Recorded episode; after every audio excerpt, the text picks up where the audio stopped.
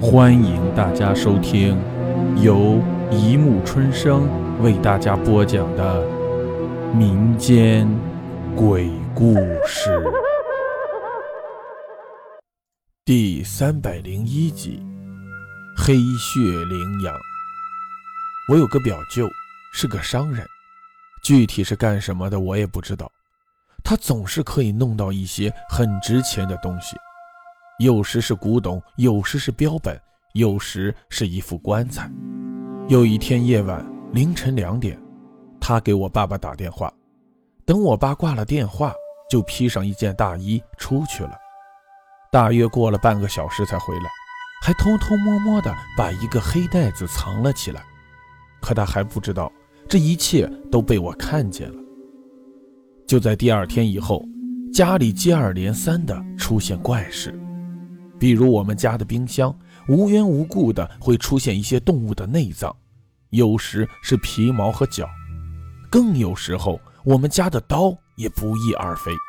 总之还有很多怪事，于是我怀疑这跟那个袋子有关。第二天我就跑进储藏室里，我刚进去就有股很难闻的气味弥漫在我周围，我强忍着恶心去找那个袋子。透过昏暗的阳光，我看见了那个袋子附近还有一滩水，那股恶臭就是从那里发出来的。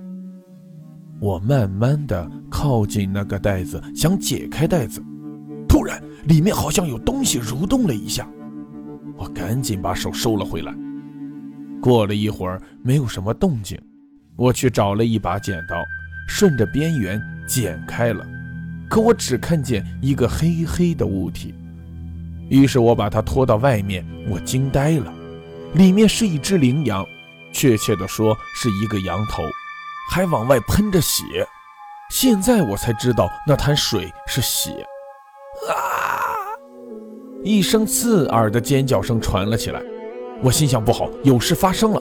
我急忙跑到声源处，看见我妈妈昏倒在地，我把她扶了起来。当我站起来时，我看见我的二舅站在墙边，脚没有踩地，不准确的说是被钉在了墙上，手脚头都有个指头大小的洞凹了进去。他双眼空洞地望着窗外，面孔极度扭曲，血液顺着嘴角流淌在他凌乱的上衣，好像是被什么利器撕扯过。我急忙报了警，我爸爸也赶了回来。但警方认定这是一起自杀事件，可是他是怎么把自己钉在墙上的呢？后来这事不了了之。过了几天，我爸请了一位半仙，把那个羚羊给烧掉了。在烧的时候，火盆里冒出一股黑烟，升入空中。在烟中，我隐隐地看见一头健壮的羚羊在奔跑，渐渐地消散在空气里。后来我爸说那是藏羚羊，并且是极其罕见的黑血羚羊，只要沾染过它的血就会受到诅咒。